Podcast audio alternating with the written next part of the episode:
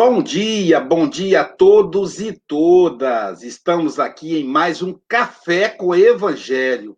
Hoje é domingo, como lembra Silvia, primeiro dia da semana. Já vamos começar a semana com o Evangelho, com o Evangelho de Jesus. Hoje comecei meu dia ouvindo aos pés do monte Pedro, que é a minha paixão. É, eu me sinto Pedro, cheio de inseguranças, cheio de fragilidades, mas deixando essas conversas para lá, eu vou apresentar para vocês a nossa equipe presente hoje. Temos aqui o nosso querido Francisco Mogas. Como ele é europeu, ele é, ele é nosso, representante do café na Europa. Hoje ele é chique, está na Espanha. Aí, quando ele falar, ele vai ter um fundo musical, que são os pássaros. Bom dia, Chico. Temos o nosso, a nossa querida Silvia Freitas. Ela é gestora de pessoas da Natura e é também gestora de pessoas do Café com Evangelho. Ela é mineira de Ubá e está emprestada em Seropédica, lá da Universidade Federal Rural, cidade da, da Federal Rural de, do Rio de Janeiro. Temos a nossa querida Marlene Ferreira Grimaldi, que é empresária e trabalhadora espírita dedicada de Rio das Ostras, Rio de Janeiro. Queremos, queremos agradecer de público a Marlene, porque foi graças à gentileza dela que o Kiko está aqui. Ela gentilmente cedeu o dia dela para que o Kiko pudesse fazer esse encaixe. Hoje é o Kiko e no dia 14 vai ser o nosso querido Bruno. É, deixa eu liberar o microfone aqui para poder ouvir o bom dia dela. Bom dia, Marlene. Bom dia, seja bem-vinda. Vai ser uma honra te ouvir, Kiko. Ah. E temos também aqui a nossa querida Marcele Ferreira Castro Galvão. Nossa, nome de, de, de, gente rica, não é isso? Gente importante. Marcela é advogada. Não, Marcial. É, Marcial, eu precisei mais um, alterei o sobrenome. Marcele Marcial, mas isso mesmo, é grande. Marcele Marcial Castro Galvão. Eu conheço Marcele desde quando ela nasceu. Então, como ela tem 18, eu conheço ela há 18 anos. Marcele é advogada e é presidente da Sociedade Speed Muxaba. Bom dia, Marcele.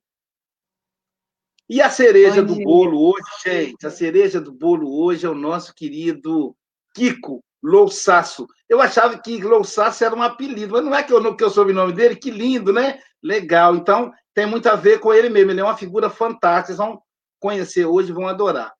É, Mogas, faz a oração inicial para nós, meu amigo.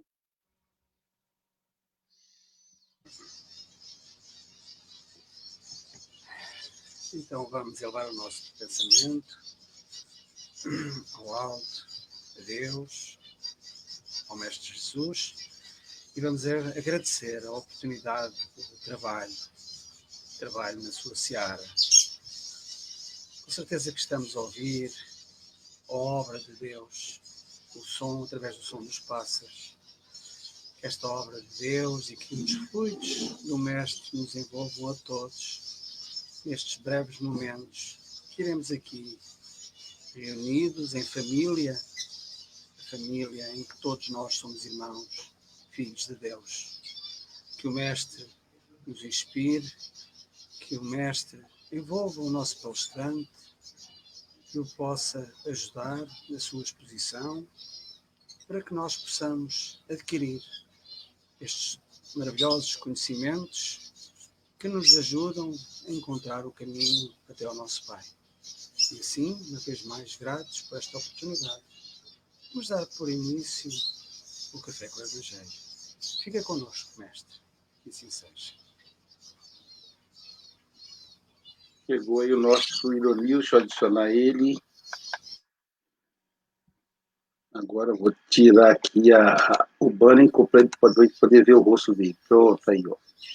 Oh, é, vocês ouviram bem, não ouviram? Ouvimos, estava tava lindo aí. Inclusive o fundo musical. É, vou pedir a Silvia para fazer a leitura preparatória do nosso amigo aí hoje, nosso amigo Kiko. Então, vamos lá, conversando um pouco com Emmanuel através do nosso querido Chico Xavier. Outro Chico, né? Temos três Chico hoje aí. Ó. Pronto, Silvia, com você. Ok. Grangeai amigos. Que coisa boa, né? Também vos digo: granjeai amigos com as riquezas da injustiça. Jesus.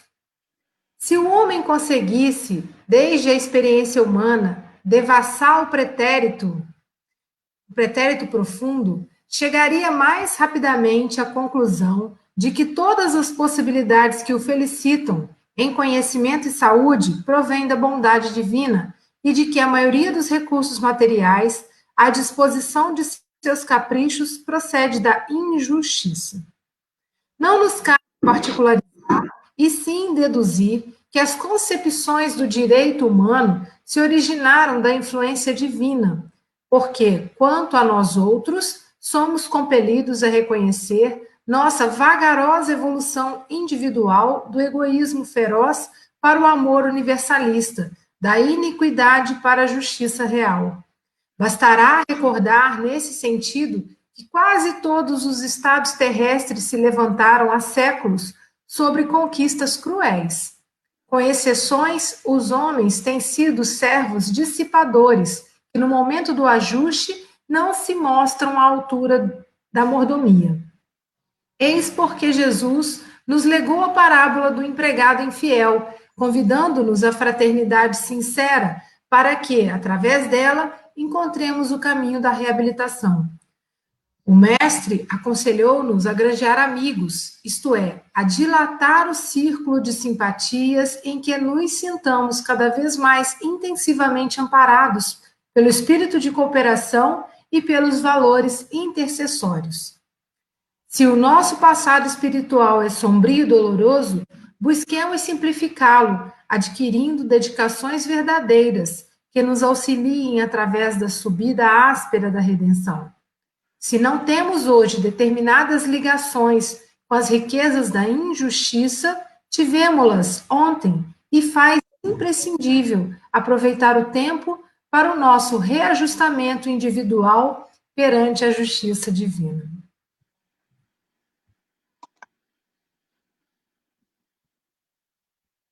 É, há mais de, há mais ou menos 24, 25 anos atrás, eu passei por uma prova muito difícil.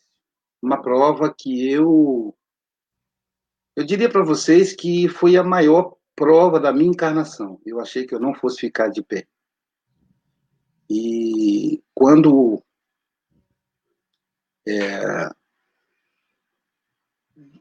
Deus sempre manda né, uma maneira da gente vencer as provas. E eu estava num congresso, que era o momento que eu nem sei como é que eu fui parar ali, né, no momento de tanta dor eu tinha que falar do Evangelho num congresso espírita, junto do nosso querido, saudoso doutor Jorge Andréia. E eu, muito, muito assustado, imagina, 25 anos atrás, eu falei assim, doutor, vamos, vamos combinar um negócio? Eu falo primeiro, era um painel, e depois o senhor fala, porque o senhor é um gigante. A hora que o senhor levantar, que for a minha vez, as pessoas vão abandonar o auditório. Vai ter uma queda vibratória tão grande que elas vão abandonar o auditório, porque o senhor é. é... Imagina, naquela época é. ele já tinha 84 anos de idade, já, né? Era um gigante, doutor Jorge André. Viveu 105 anos. Aí ele falou: tá bom, Luiz. Que velhinho danado, né? Desgramado, velhinho. Sabe o que aconteceu? Quando a pessoa falou assim: quem vai falar primeiro? Ele disse, Aloí, é, eu, eu falo primeiro. E aí levantou e começou a falar. E me deixou por último. Falei, danado, puxa vida. Nós combinamos e ele me enganou. Ele está no mundo espiritual e ele deve estar tá ouvindo isso. Ele me enganou.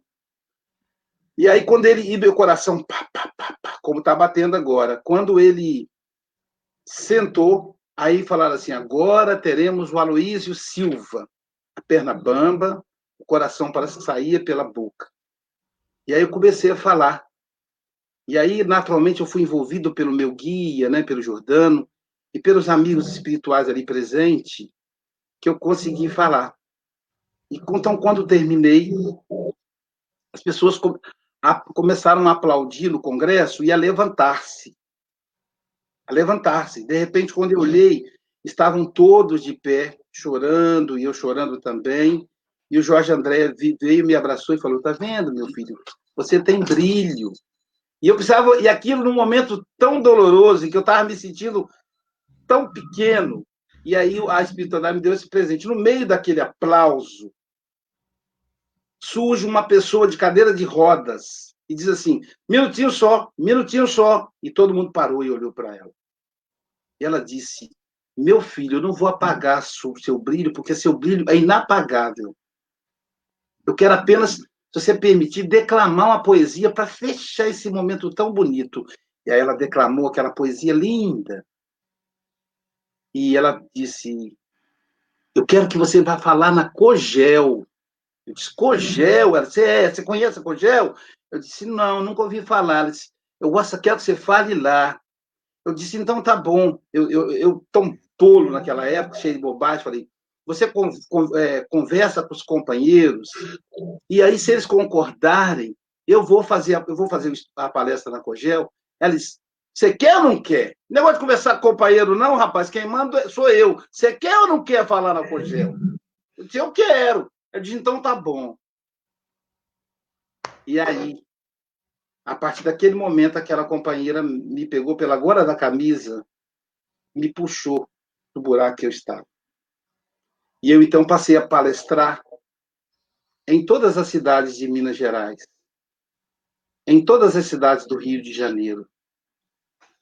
E aquilo foi me fortalecendo para a prova difícil que eu, que eu vivi aqui no Espírito Santo. Os meus amigos sabem, Marcelo sabe do que eu estou falando.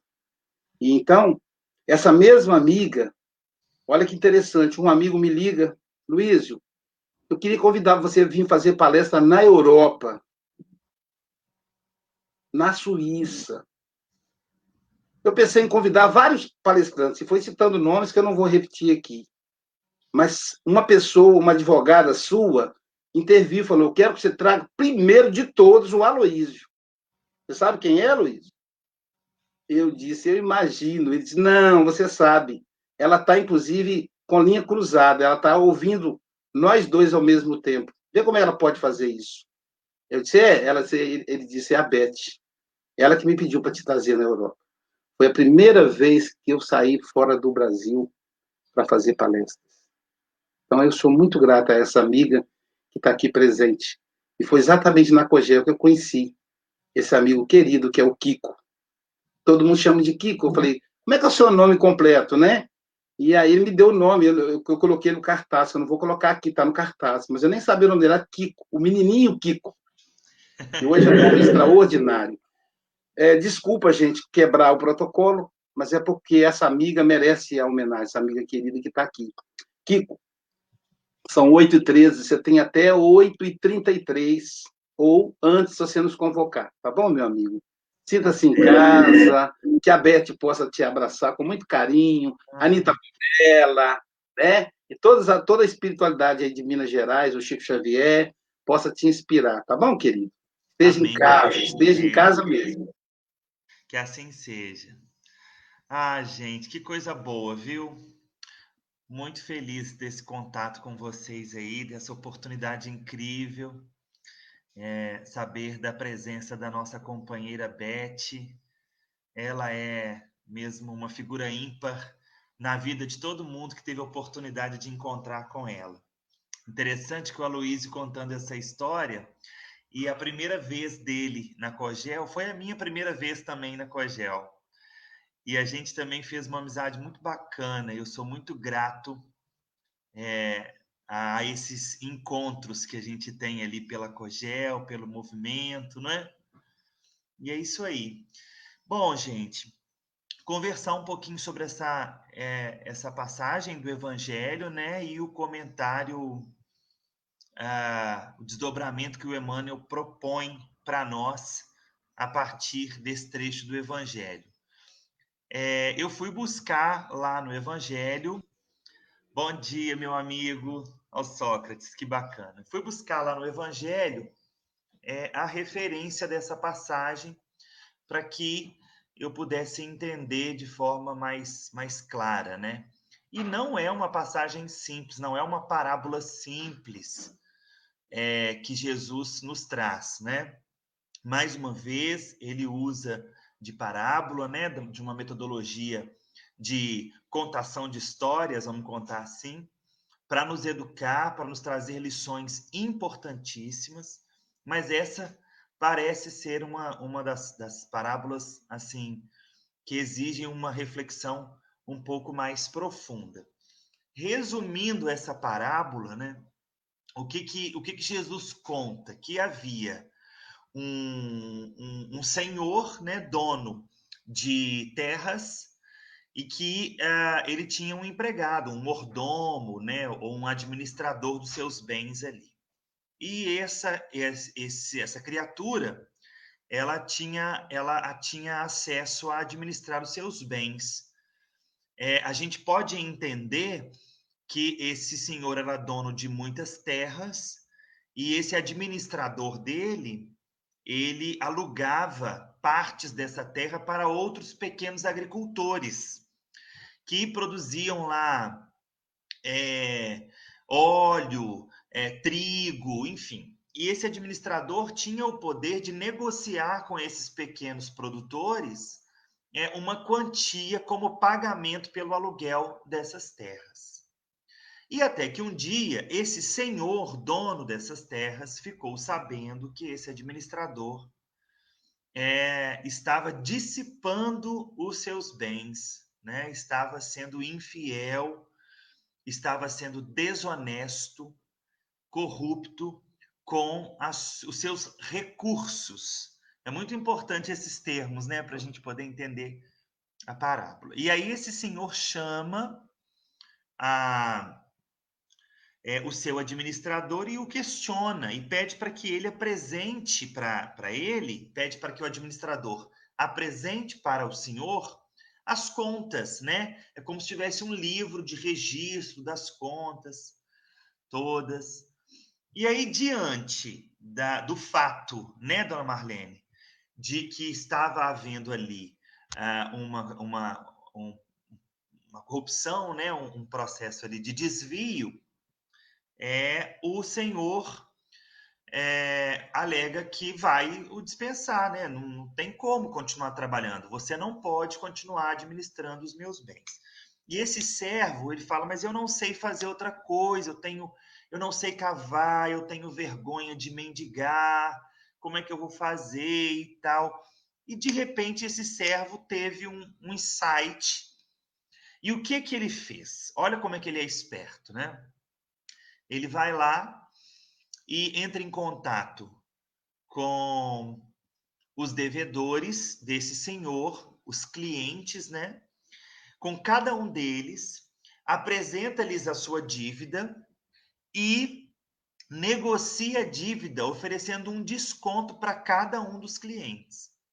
Então, se, por exemplo, uh, um agricultor estava devendo lá 100 sacas de trigo, ele dava um desconto e esse agricultor passava a dever só 80. E assim ele fez com todos os clientes desse grande senhor aí, proprietário de terras.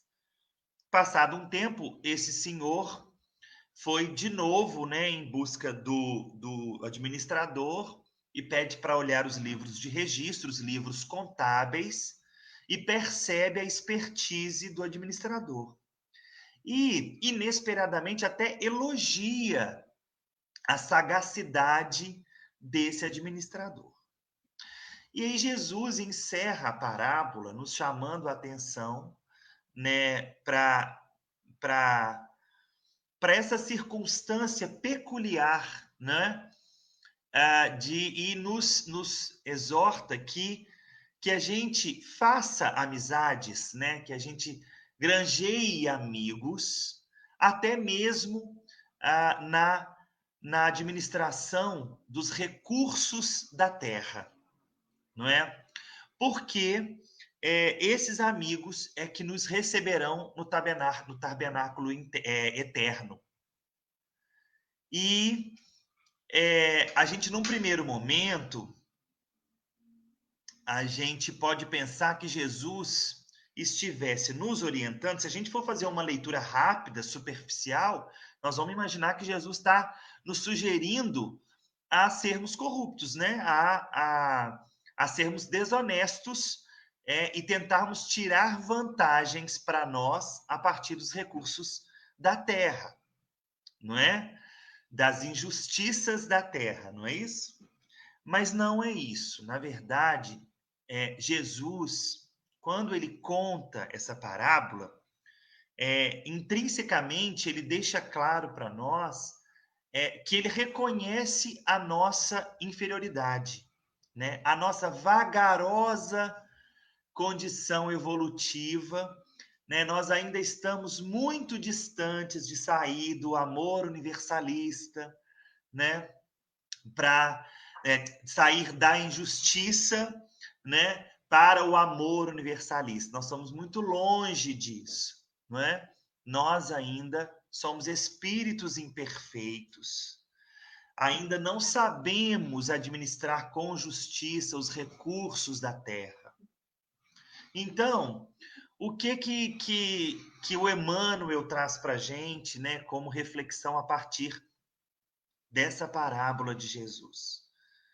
Que a gente, é, é, por não, se a gente for refletir, né, até mesmo nas nossas na nossa história, né, no histórico da evolução humana, nas nossas vidas passadas, nós vamos perceber que o que nós temos de recursos materiais, de bens, é, que cercam ou que sustentam os nossos caprichos, nós vamos perceber que há ali é, a interferência da injustiça humana, não é da da, da nossa inabilidade de administrar esses recursos de forma justa e honesta.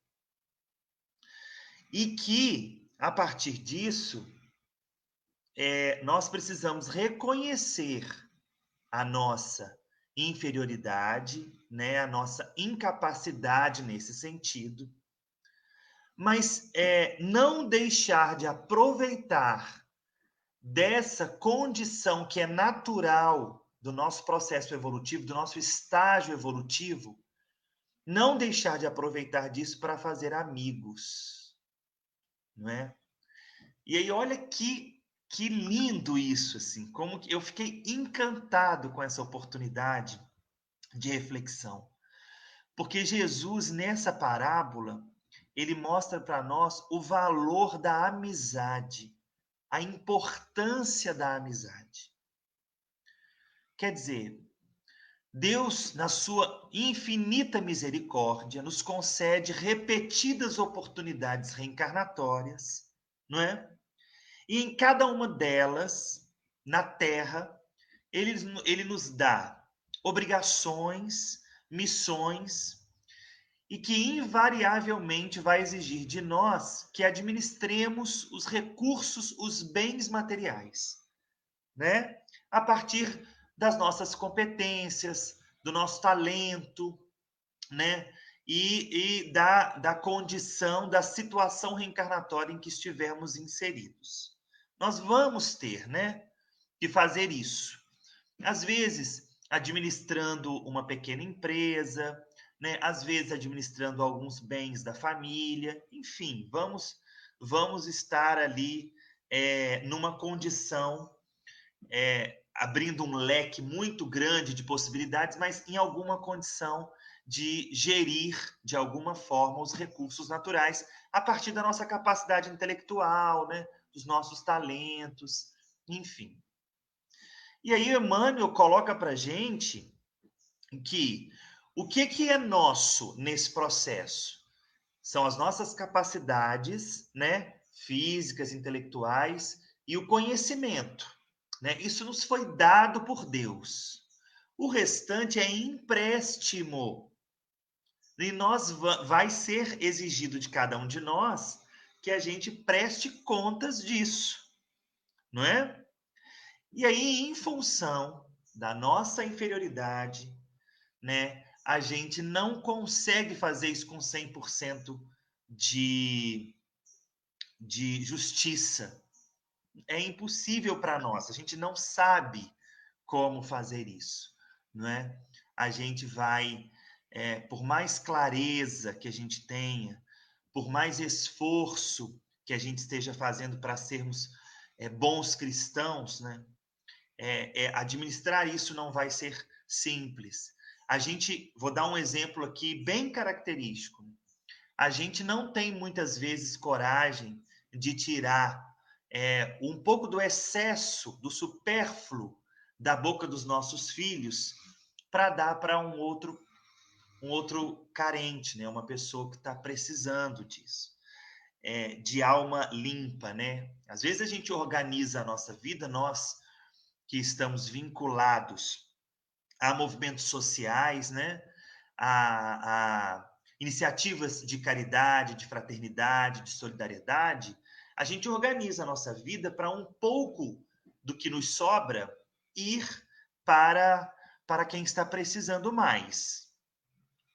Mas por outro lado, a gente não consegue fazer essa distribuição de forma perfeitamente igualitária. Nós somos muito inferiores, né? A gente fica com medo de nos faltar em algum momento.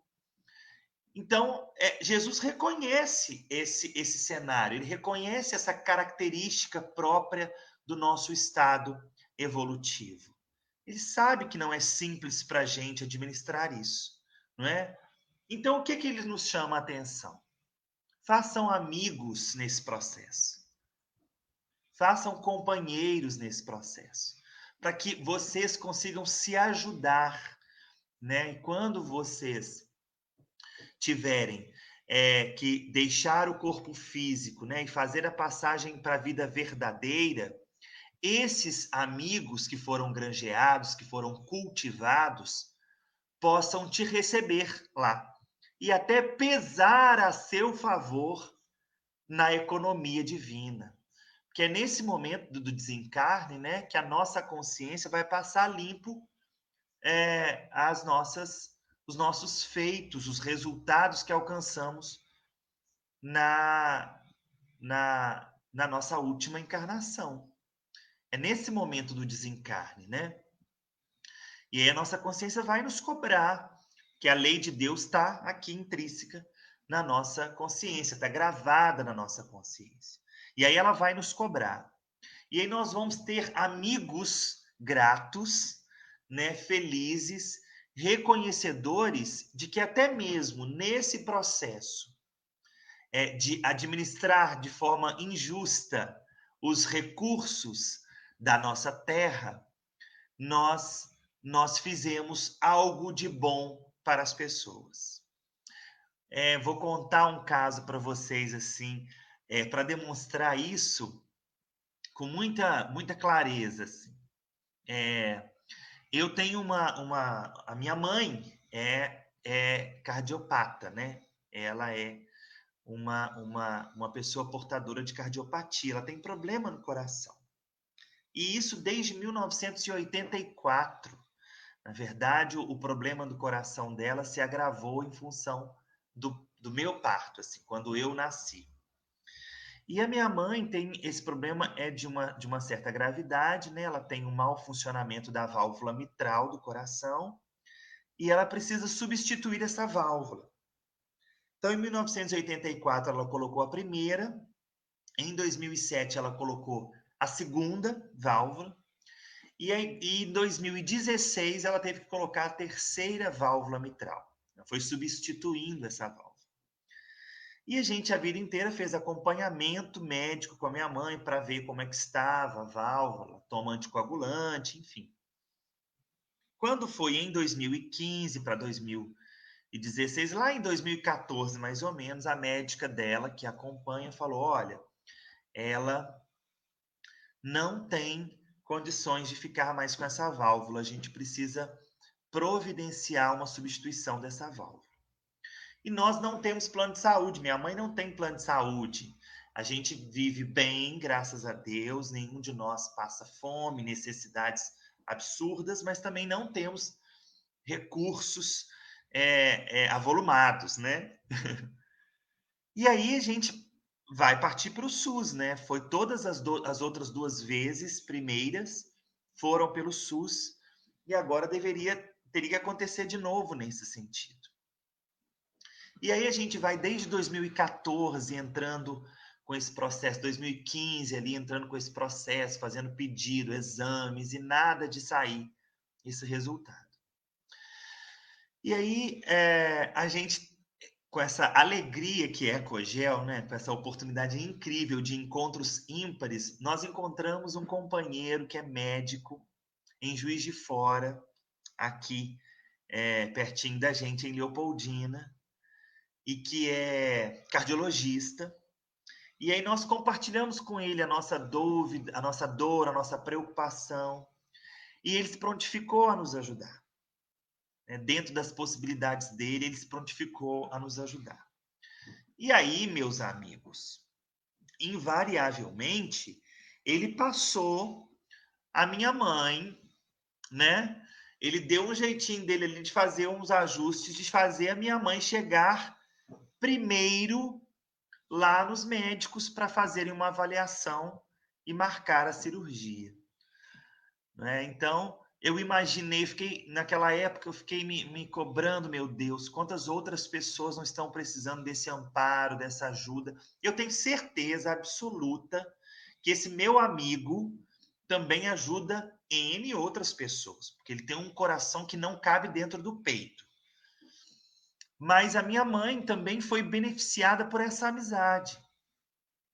E numa outra ocasião também, a minha filha, a Ive, hoje com 11 anos de idade, uma, idade, uma graça de menina, vocês precisam conhecer.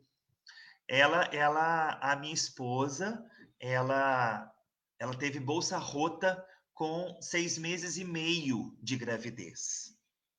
E quando nós chegamos ao hospital, não havia tempo mais para. Nós tínhamos que. A criança tinha que nascer. E o hospital de Leopoldina não tem UTI neonatal. Mais uma vez, meus companheiros, eu precisei lançar a mão da, da injustiça dos recursos da terra e procurei meus bons amigos. Falei, gente, eu vou perder minha filha, vou, vou colocar minha esposa amada numa situação difícil, me ajudem, por favor. E aí, vários amigos mexeram os pauzinhos e foram entrando em contato uns com os outros a gente vai criando essa rede de apoio mútuo, de ajuda, ajuda mútua, né? E um outro amigo, de também de Juiz de Fora, conseguiu uma vaga numa UTI neonatal, e aí fizemos o parto da Ive lá em Juiz de Fora, e ela, em função da prematuridade, nós ficamos quase cinco meses no hospital, mas enfim. Que que, é, chegando então à conclusão, não é? O que que é essa parábola, o que que, o, que que o Emmanuel traz para nós nessa, nessa mensagem aí? Que mesmo diante dessa condição é, é, é, de, de, limitação da nossa capacidade de, de administrar esses recursos com justiça, que sejamos sábios e façamos amigos, né? Que estreitemos os laços entre os espíritos que estão conosco ah, no processo evolutivo, para que nos ajudemos uns aos outros quando chegarmos o momento de prestarmos as contas dos resultados que alcançamos nessa vida. Então, é, reconhecendo assim a nossa inferioridade, a nossa incapacidade de sermos perfeitos, né? Mas é, aproveitando da misericórdia divina, que é promover esse sentimento entre é, criaturas imperfeitas como nós. Então, que nesse domingo maravilhoso, nesse café delicioso na companhia de vocês e de Jesus, que a gente seja como esse administrador infiel ali, né? E perceba as oportunidades de granjear amigos, porque nós não somos perfeitos e vamos precisar do apoio deles. Assim como eu preciso do apoio de vocês agora.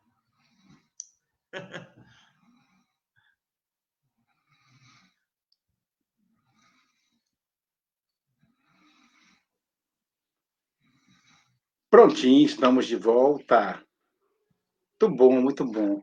Eu não vou a, a, avançar no comentário, não. Eu vou convidar a Silvia Freitas para começar hoje os comentários do nosso amigo. É, a gente sempre aprendendo. Hoje é uma alegria ter o Kiko aqui conosco. É, Kiko, um beijo grande aí para todos os amigos de Leopoldina. Não conheço a sua princesa Ive. É. Acredito que já é uma guerreira, né? Porque é, sim. Pela vida, isso é uma maravilha. E mais uma vez, Emmanuel, que é maravilhoso, é, que faz a gente fazer altas reflexões sobre as nossas condutas. E eu achei interessante aqui uma parte que ele fala que às vezes a gente tem hoje é, aqui, ó, é, a parte que ele fala: se o homem conseguisse, desde a experiência humana, devassar o pretérito profundo, chegaria mais rapidamente à conclusão de que todas as possibilidades que o felicitam em conhecimento e saúde provém da bondade divina, e de que a maioria dos recursos materiais à disposição de seus caprichos procede da injustiça. Então, ele faz com que a gente faça uma reflexão realmente profunda, porque às vezes a gente se coloca julgando, né? Ih, corrupto, ih, ladrão, mas a gente não sabe a história dos nossos antepassados. Né? A começar pelo descobrimento do Brasil, né? Que a gente chegou aqui, aberto. Os índios já estavam aqui, né? Então, assim, a gente tem muitas situações que a gente não sabe, assim, como é que foi mesmo que meu tatravô, meu bisavô. Então, a gente, enfim, é, se manter na fé, numa boa conduta aqui hoje no agora, mas sem esse julgamento também, né? Porque cada um de nós tem as suas dificuldades e a gente não sabe se realmente não tem telhado de vidro, né? Então, Kiko, muito obrigada. Um ótimo domingo a todos, uma ótima semana, que seja uma semana de paz e muito amor. Obrigado, Silvia. Marlene, seus comentários. Bom dia, bom dia, Kiko. Muito grata pela oportunidade, pela troca. Foi muito sábio os seus comentários. E fiquei imaginando Jesus. No livro Boa Nova, quando Jesus, é, conversando com os amigos, eu não me recordo qual lição, e eles não o chamavam de irmãos, mas de amigos. Então, Jesus já criou essa proximidade conosco de nos convocar e nos chamar de amigos. E o amigo, como diz o Aloysio um dia para mim, são leais, fiéis e maduros. Então, nós precisamos nas nossas relações de amizade, ter essa fidelidade, essa lealdade e a maturidade para compreender cada posição do amigo. Isso nos remonta à alegria e à satisfação de servir. E o André Luiz diz que nós precisamos granjear amigos para que, quando na nossa volta à Terra, nós tenhamos um vínculo familiar é, mais ameno, alguém que se predisponha a nos aceitar até como filhos às vezes. Fica aí a nossa contribuição, que Jesus nos ilumine, nos abençoe e que sejamos cada dia mais sensíveis às relações afetuosas. Muito obrigada. Obrigado, Marlene. Muito bom, muito bom. Muito bom te ouvir. Obrigado, Marlene. Ironil,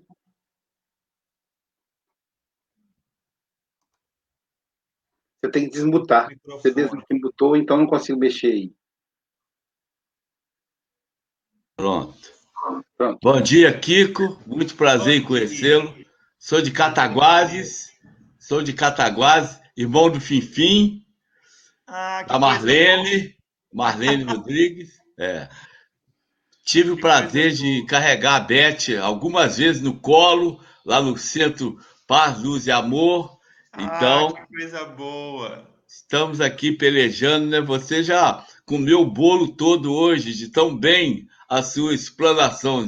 Não ah, deixou nem um pedacinho para mim, mas, né? mas a verdade é que essa palavra nos leva assim a ter um comportamento honesto e sincero, principalmente a gente que gosta muito de brincar, né? Certas brincadeiras, às vezes a gente não se dá bem. Então, Jesus nos ensinou sim, sim e não, não. Então é muito importante. Todo estudo aprofundado ele nos leva ao passado, principalmente quando conhecemos um pouco do, do inconsciente, né? Do inconsciente passado, inconsciente presente, essas coisas do psiquismo humano. Então é muito importante para a gente buscar sempre é, realizarmos justiça, já que justiça é dar a cada um o que é seu, né? Então, que Jesus possa nos auxiliar, possa te abençoar para você continuar nessa jornada maravilhosa que a gente está vendo que você está, e a todos nós também sejamos abençoados e possamos realizar tudo com mais justiça, honestidade e sinceridade. Obrigado, Amém. gente. Muito obrigado, Seranigo. Obrigado. obrigado. Francisco Mogas. Com você, querido. Kiko. Uh, Kiko é Francisco, não é? Sim. Ah, sim. Que nome tão feio. Uh, pelo meu, é o que eu costumo dizer. Uh, olha, uh, acho que a explanação foi espetacular, foi extraordinária, não há muito a dizer, mas há sempre uma história a contar, há sempre há algo a acrescentar. e eu, esta lição, eu esta lição já a conhecia muito bem, já pelo menos há quase, há quase uh, ah, 80 e tal dias. Uh, ah, 80 e tal dias foi quando eu vim para aqui. E Jesus me disse: Olha, arranja mais alguém, arranjai mais uns amigos. Eu vim aqui e arranjei mais uns amigos, que são os amigos do Café com o Evangelho. É verdade, é, são as oportunidades que, que Deus nos dá uh, e é seguir esse conselho e o conselho de realmente granjear amigos. E nós sabemos, nós que estamos na doutrina, nós sabemos que ao longo da nossa existência nós vamos tendo os amigos que necessitamos ter também, não é? Por vários motivos. Muitos desses motivos nós nem, nem os imaginamos e às vezes mais tarde vimos a saber uh, esse objetivo de ter aquele amigo. Às vezes amigos que uh, nos fazem desenvolver as nossas más tendências, uh, nos fazem desenvolver também de forma a que nos possamos corrigir em algumas coisas, ou são oportunidades que nós temos de as corrigir, olhando para trás, assim, pá, aquele era o meu melhor amigo, naquela altura foi o meu melhor amigo. Não sei se algum dia virá a ser meu amigo novamente, já deixou de ser amigo, mas isso nós sabemos que é a caminhada que nós temos. Quem diria, por exemplo, que há dois anos, eu já contei aqui, que há dois anos eu tive uh, um conhecimento no centro espírita de um espanhol que viria a ser importantíssimo para o meu filho, que dois anos depois meu filho vem, vem estudar para Valência, em Espanha, e ele teve aqui na sexta-feira, na sexta-feira, aqui a palestrar um espanhol, o José Messinger.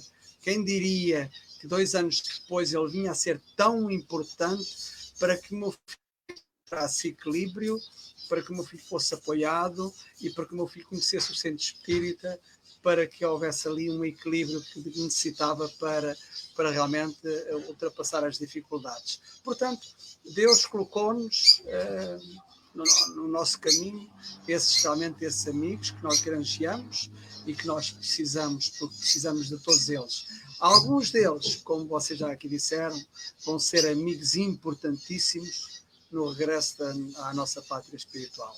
Portanto, nós muitas das vezes não sabemos e às vezes, às vezes uh, uh, assim de uma forma fria, refletimos e dizemos: Vejam lá, ele é meu amigo e fez-me uma coisa daquelas. Era o que eu estava a precisar de apanhar, de perceber e de vivenciar. Por isso, mais um amigo, ainda para mais com o um nome tão feio que é Francisco, como o é. meu, e, e, esperemos que voltarmos a ver, se não for no Brasil ou em Portugal, que seja aqui no Café com o Evangelho. Um grande abraço a todos. Obrigado. Bem, obrigado. Obrigado, meu amigo Chico Mogas. Quero lembrar que essa semana teremos aí a presença do nosso representante no Japão, o Adalberto, que terminou a folga dele. Tem uma, uma, uma semana de folga e depois tem que voltar, né? Então teremos ele. Aí não sei por que ele não entrou hoje, vou até cobrar isso dele. Viu? Porque o Adalberto está nos ouvindo aí estamos esperando aqui no Café com o Evangelho. É, Marcele.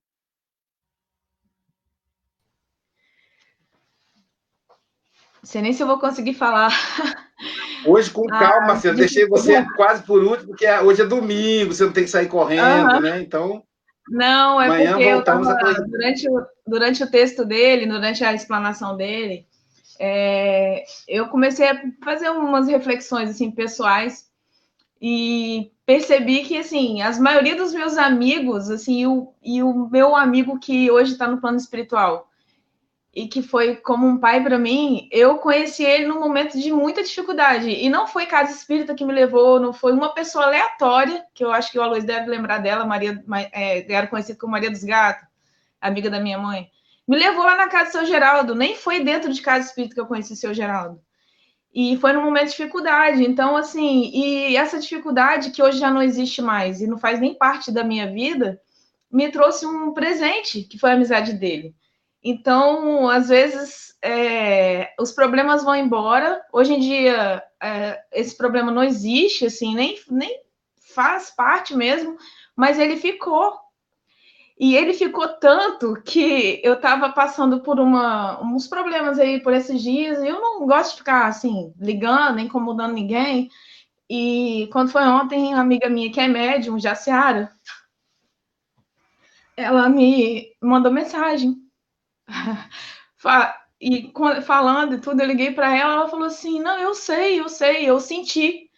E falou que um amigo veio falar com ela. o, amigo do lado de lá, né, que veio falar com ela e entrou em contato comigo para falar.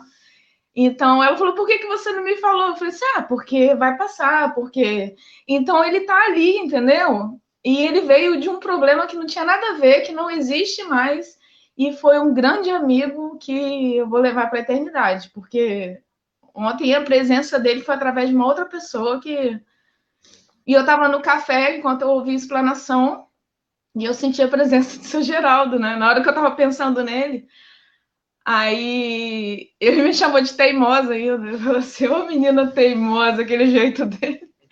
Falou assim: os amigos estão aqui para isso, minha filha. Ele falou enquanto estava fazendo café. Aí, então, assim, eu, eu percebo que das dificuldades vieram grandes amigos, assim. Inclusive você, né, Luiz? a nossa amizade se construiu assim durante no, no decorrer do tempo que o Aloysio, para quem está assistindo, o Aloysio não era meu amigo, ele era amigo do meu, dos meus pais, né? Eu era, eu era menina e eu fui construindo com o trabalho espírita mesmo, a amizade com o Aloysio, a gente e agora os nossos novos amigos aí do do Café com o Evangelho. E é isso. É por isso que eu falei que eu não sabia se ia conseguir falar sem, sem chorar. Bom dia a todos aí. É. O que, que esse grande amigo, né? Então, nos fez a, a lição, nos faz lembrar do amigo Geraldo, né? Que foi um mestre, para mim, que é um mestre, né? Realmente alguém que marcou minha vida também. Eu disse que o momento mais difícil da minha vida, a Beth estava lá. O segundo momento mais difícil, o Geraldo estava lá. Sem me censurar. No primeiro eu era vítima, eu me sentia vítima, que é um, claro que não existe vítima, né? Mas eu me sentia vítima, por isso que eu caí. No segundo, eu me sentia algoz, também não é uma posição legal. E foi seu Geraldo que me tirou da condição de algoz, me devolveu a autoestima, né? Com a Beth, me tirou da condição de vítima e me devolveu a autoestima. Então, esses amigos que estão agora na parte espiritual, que a gente pode contar né, com, a, com o apoio, com a presença deles, e que foram fundamentais na despedida do meu outro amigo, né, meu grande amigo, que é o meu pai. Então aqui a gente está realmente entre amigos, viu, Kiko? Você foi, foi, foi muito generoso em aceitar o, o convite de última hora para substituir o Bruno, porque na verdade é você que tinha que vir, entendeu, amigo? É você que tinha que vir. Nós queremos agradecer o Bruno, ele vai estar conosco, o Bruno Cabral, no dia 14, com a generosidade da, da Marlene, ele vai estar no dia 14 conosco. Hoje é aniversário da esposa do Bruno. Não era justo com ele. Então, hoje, desde manhã, ele já ia fazer o café da manhã na cama e tudo mais, que é a coisa de marido moderno, né? E dos antigos também, que eu fiz isso com a Jailza também no dia, né? no dia da, dos namorados. Então, obrigado, meu amigo. E eu devolvo a você as considerações finais e o encerramento do nosso delicioso Café com o Evangelho de hoje. Mais uma vez eu quero agradecer, meus amigos, pela oportunidade. É, eu, eu havia assumido um compromisso comigo mesmo de não aceitar convites de última hora, porque por mais que às vezes a gente goste de falar, né, e não encontre tanta dificuldade em se expor, é, por, uma, uma vontade, né, por um desejo íntimo de, de exercer esse ofício é, com, com responsabilidade, a gente fala, não, a gente tem que se preparar primeiro, não podemos aceitar é, o convite assim de uma hora para outra. Mas quando eu vi esse convite, esse tema, e assim, eu falei, é impossível de eu dizer não pro, pro Aloísio, é, porque é um amigo muito querido, e esse tema também é um tema muito importante para mim. É, eu assim, o meu sentimento de gratidão pelos meus amigos é muito, muito grande, assim. É, eu sou de uma família muito pequena, eu sou filho único, minha esposa é filha única. Então, a minha família, é, ela se estende nos braços dos meus amigos, né? Então, para mim, é, é, a questão da amizade, ela é muito importante. E eu é, já perdi a conta das vezes em que fui acolhido no braço, nos braços de amigos em situações em que eu estava errado, em que eu estava fragilizado e que eu não fui julgado, não fui cobrado, é, e também das outras oportunidades em que eu tive, eu tive condições né, de abrir mão, às vezes, de uma postura mais severa, para acolher, para compreender, para entender, para só depois orientar. Eu acho que ah, é, essas são as pérolas da amizade. Eu queria deixar com vocês agora é, dois poemas curtinhos que eu acho que tem tudo a ver com, com o que a gente conversou hoje. E eu espero que vocês é, gostem e que seja, seja uma reflexão bacana para esse domingão aí, para a próxima semana que está começando hoje. Abençoados os que possuem amigos, os que os têm sem pedir. Porque amigo não se pede, não se compra, não se vende. Amigo a gente sente. Benditos os que sofrem por amigos, os que falam com o olhar. Porque amigo não se cala, não questiona, não se rende. Amigo a gente entende. Benditos os que guardam amigos, os que entregam o ombro para chorar. Porque amigo sofre e chora.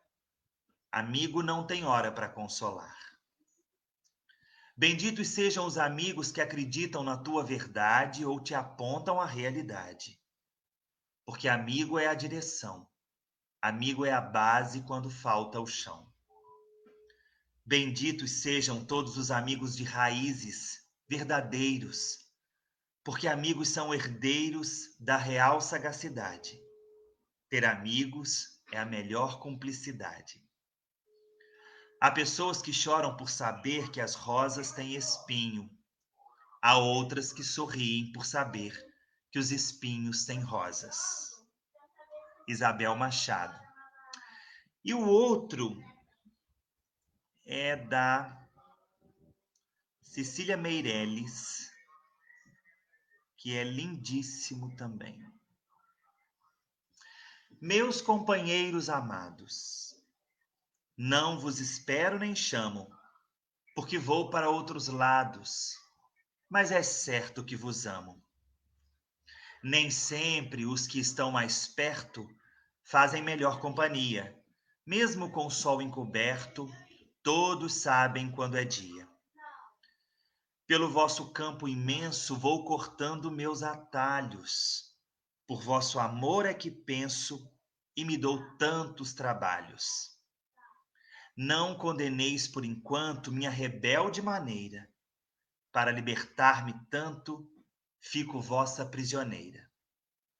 Por mais que longe pareça, ides na minha lembrança, ides na minha cabeça, valeis a minha esperança.